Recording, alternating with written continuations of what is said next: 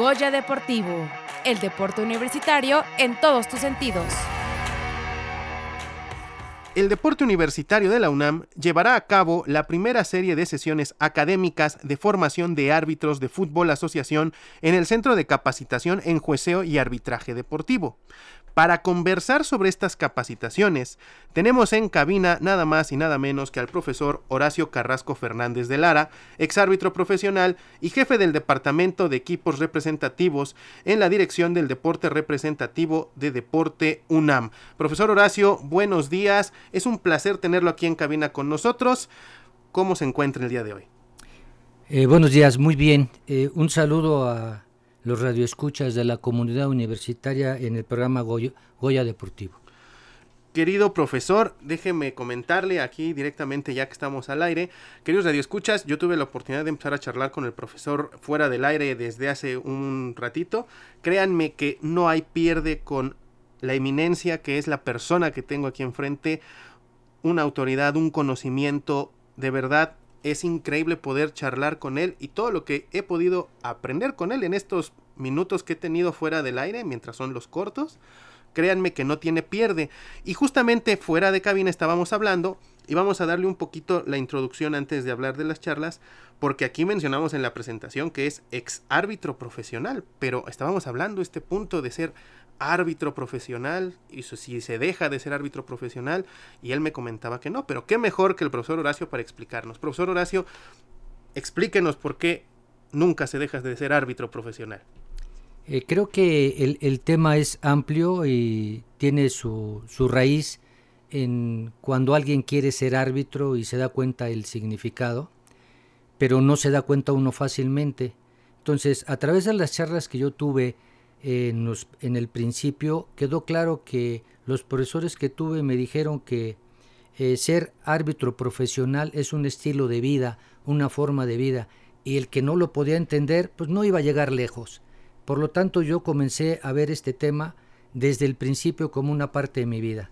Y, y esto es, es importante, el árbitro como estilo de vida comienza a arbitrar como cuando quise ser profesional y después de que dejé, de tener de ser árbitro profesional, yo seguí arbitrando a la fecha, sigo arbitrando y mi desarrollo es profesional, es decir, me preparo física, psicológica y mentalmente para cualquier partido, como lo hacía en el ámbito profesional.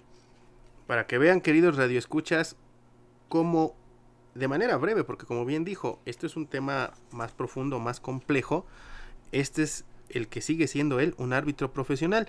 Entonces, profesor Horacio, con esta breve introducción, ¿podríamos preguntar que tal vez esto también es parte de las motivaciones para organizar estas sesiones de arbitraje? Eh, claro que sí. Eh, cuando yo llegué a, en mi segunda etapa a la Dirección General del Deporte Universitario, eh, tuve, la, tuve la suerte de conocer al director anterior, Severino Rubio, que me invitó a participar para formar lo que serían los colegios de árbitros. Eh, a partir de ese momento, en 2011, hemos tenido cada año cuando menos un curso, una charla de, eh, sobre arbitraje. Hemos formado muchísimos árbitros, de los cuales cuatro o cinco han llegado al ámbito profesional. Y entonces eh, he pensado, he perseguido la idea de que a través de unas charlas a los estudiantes universitarios que tengan ese deseo se les puede dar las herramientas suficientes para que comiencen. Eh, ya cuando está uno en la universidad ya es un poco tarde para llegar al arbitraje profesional, arbitraje profesional de paga, pero al arbitraje profesional se puede comenzar con estas charlas. Es importante que eh, los estudiantes universitarios sepan que existe esta posibilidad. Ser un árbitro profesional desde el amateur hasta el eh, ámbito de paga.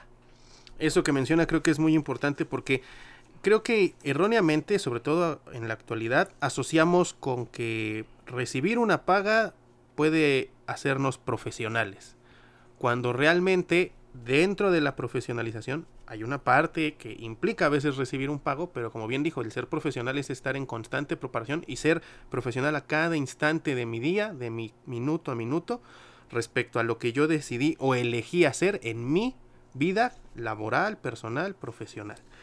Y en este rubro, ¿qué temas y contenidos podrán abordarse en estas pláticas? Una ligera directriz, profesor.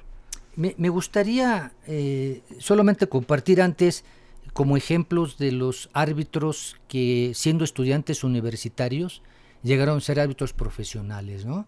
Está Arturo Bricio Carter, Eduardo Bricio Carter, Fernando Guerrero Ramírez ahorita, el cantante, ¿no? Él es árbitro profesional, eh, odontólogo, eh, Gerardo eh, Carlos González Iribarren, que es este, de la Facultad de Ciencias, Gonzalo González González de la Facultad de Contaduría, y así puedo decir 10 o 15 más. En el ámbito, en, en, la rama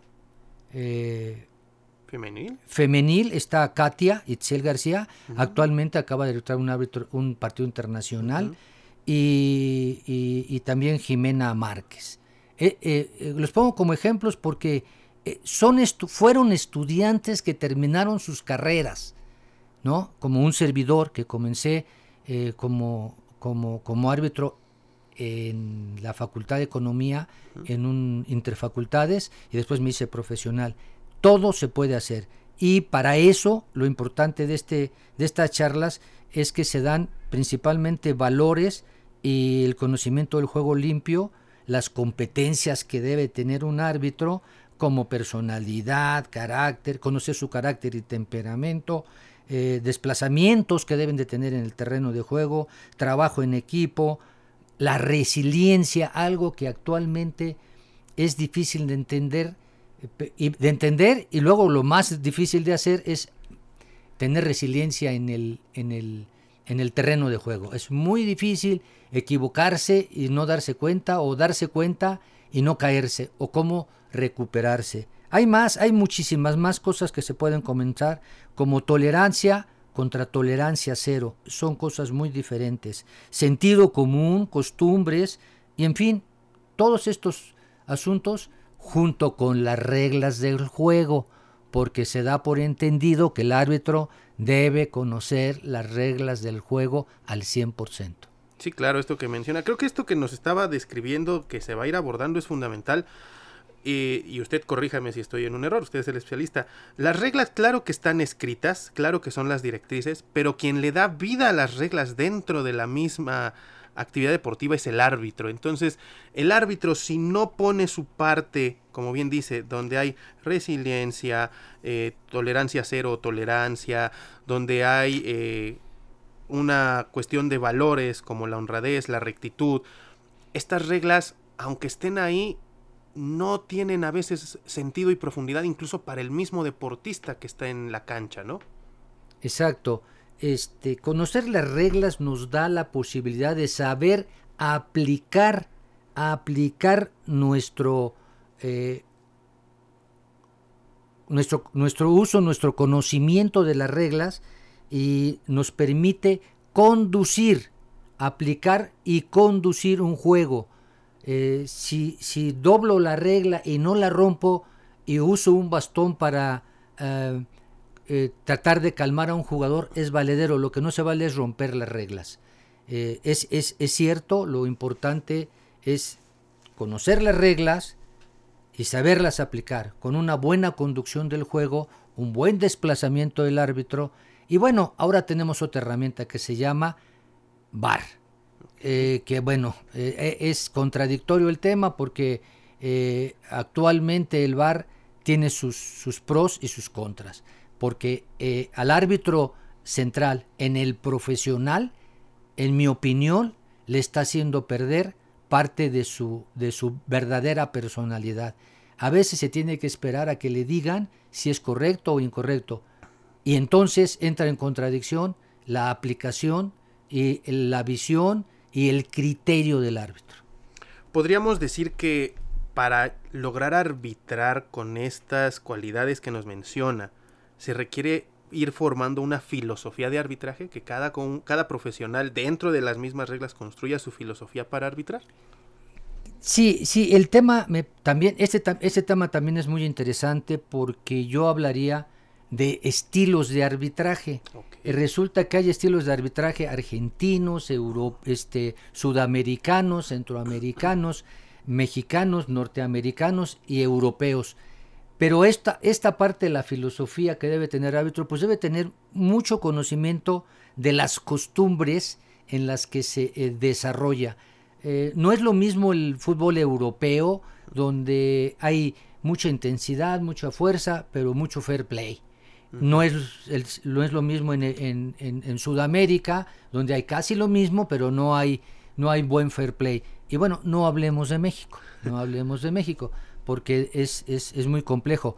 Lo que sí es importante saber es que los que quieran eh, desarrollar su actividad como árbitros en la universidad, en los juegos universitarios, les garantizo que tienen un 100% de seguridad, porque no hay en un lugar en México que no sea para aprender las reglas del juego y saberlas aplicar como en la universidad. Los estudiantes universitarios son bastante eh, críticos en cancha y saben cómo hablarle al árbitro para que sepa que está cometiendo un error. Y entonces aquí, ah, pero además no tocan un árbitro porque saben perfectamente que pueden perder su, su, su inscripción en la universidad.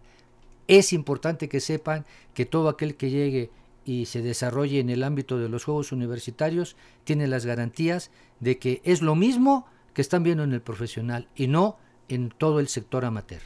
Sí, porque a veces el público en general que desconocemos, ¿no? Subestimamos diciendo, bueno, pero es universitario, seguramente son laxos, seguramente hay, hay algún chance y la realidad que ahorita nos dice, no, no, no, la, la certeza es que así como es en el profesional, es aquí aunque seamos universitarios. Y como bien dice, el deportista estudiante es bastante crítico porque se da a veces a la tarea de leer el manual, de leer las reglas y si el árbitro no está realmente formado, no está preparado, va y sin tocarlo y sin ofenderlo dice, pero mira, ¿sabes qué? Eso no puedes hacer porque el reglamento dice tal y tal y tal. Entonces, como usted bien dice, el, estudiante deportista también es crítico y eso es bueno porque impulsa al árbitro a que se prepare más, a que tenga esta capacidad y le diga, sí, sí, sí, ok, valido lo que dices, pero falta esto, esto, este contexto. Entonces, tu decisión, aunque es acertada el señalamiento, no es correcto dentro de el marco que estoy teniendo, entonces estás amonestado.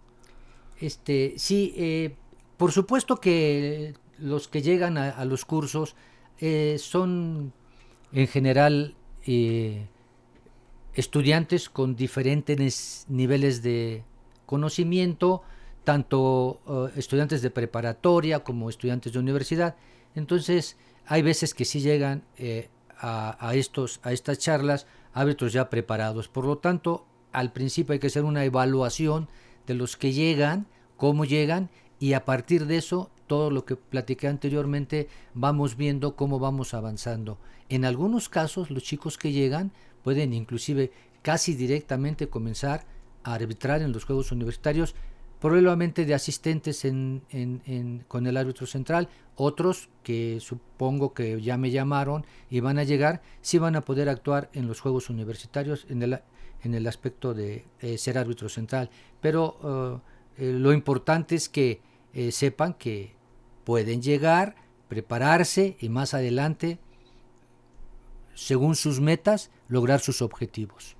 Ok, pues querido profesor Horacio, muchísimas gracias por habernos acompañado el día de hoy por esta charla tan amena que tuvimos. Muchas gracias por la charla amena que tuvimos también fuera del aire de mi parte.